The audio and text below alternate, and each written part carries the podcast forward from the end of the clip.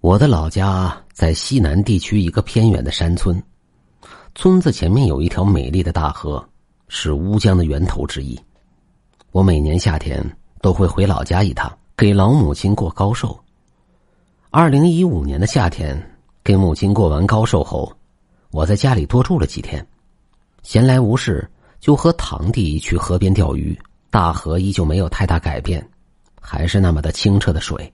还是那么多的孩子在水里嬉戏，不同的是，曾经在水里嬉戏的我，已经变成了古诗中“儿童相见不相识”的大叔。我们找了一个安静的地方坐下。刚开始钓鱼没多久，张大婶就过来找我了。张大婶子是个老寡妇了，她本来有个儿子的，比我大两岁，大概是十一岁左右的时候，在大河里洗澡。淹死了。每次看见老人孤独的样子，我都觉得心里怪难受的。张大婶和我寒暄了一会儿，我看他没有走的意思，像是专程来找我聊天的，就问道：“婶子，你有什么事吗？”张大婶迟疑了一下，笑吟吟的说道：“也没啥事儿。我寻思，你不是上过大学吗？读的书多，我有些事儿啊。”想问你一下，我心中一阵惶然，肚子里没有墨水，就怕这样的事儿。我看老人家说的挺真诚的，也不好意思拒绝，就硬着头皮说：“婶儿，我读的都是些没用的书，不过不要紧，你说说，也许正好我能知道一点。”张大婶就问我：“你说水鬼不找替死鬼的话，真的就不能再投胎做人了吗？”听了张大婶的话，我的心里想的第一句话就是：“婶儿啊，我读的书真少啊。不过好歹也混了这么多年，起码得让大婶满意不是？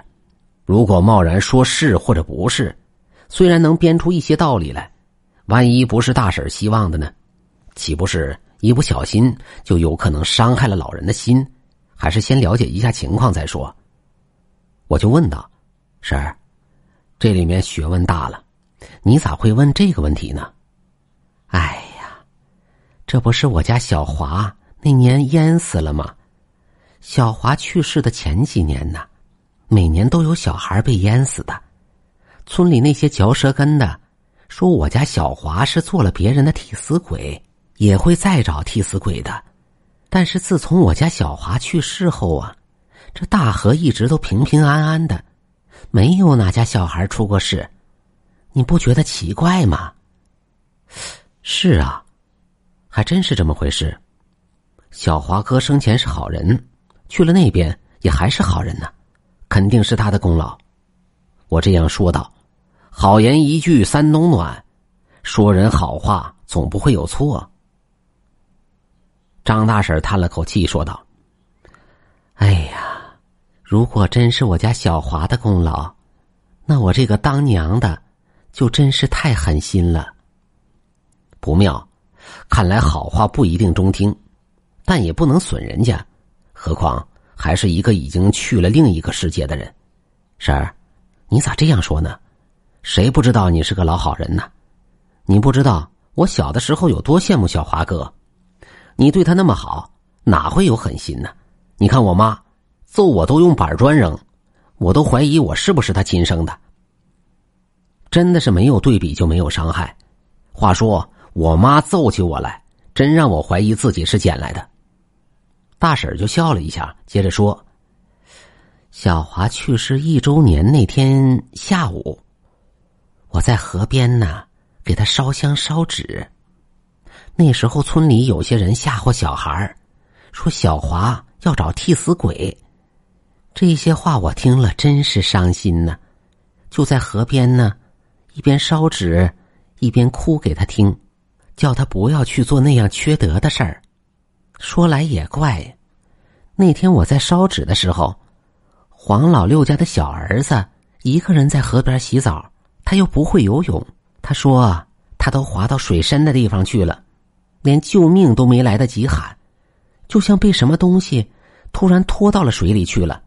后来又稀里糊涂的爬到了潜水的地方来了。上岸的时候，看见我还在烧纸，就是那天晚上，我做了个奇怪的梦。哦，是什么梦啊？老太太说的这么神，我都有些好奇了。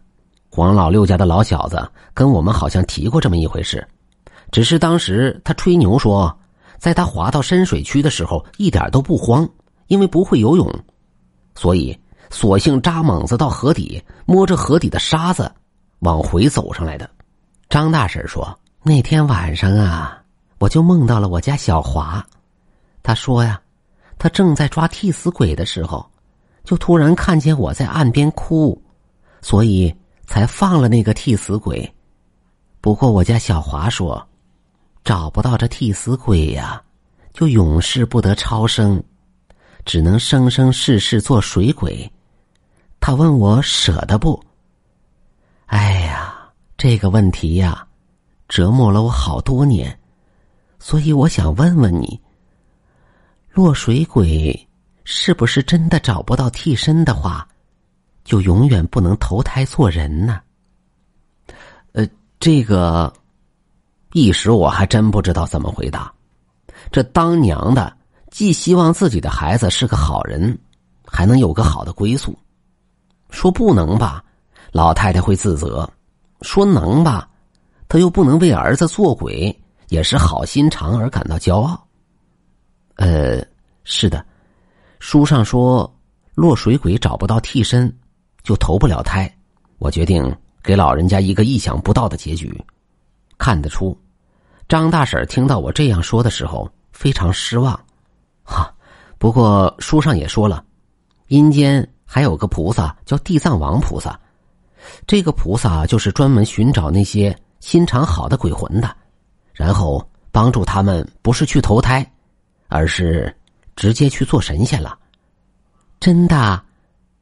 张大婶眼里瞬间放出光芒来，真的。我斩钉截铁的说道：“如果好人不得好报，这世界不就乱套了吗？”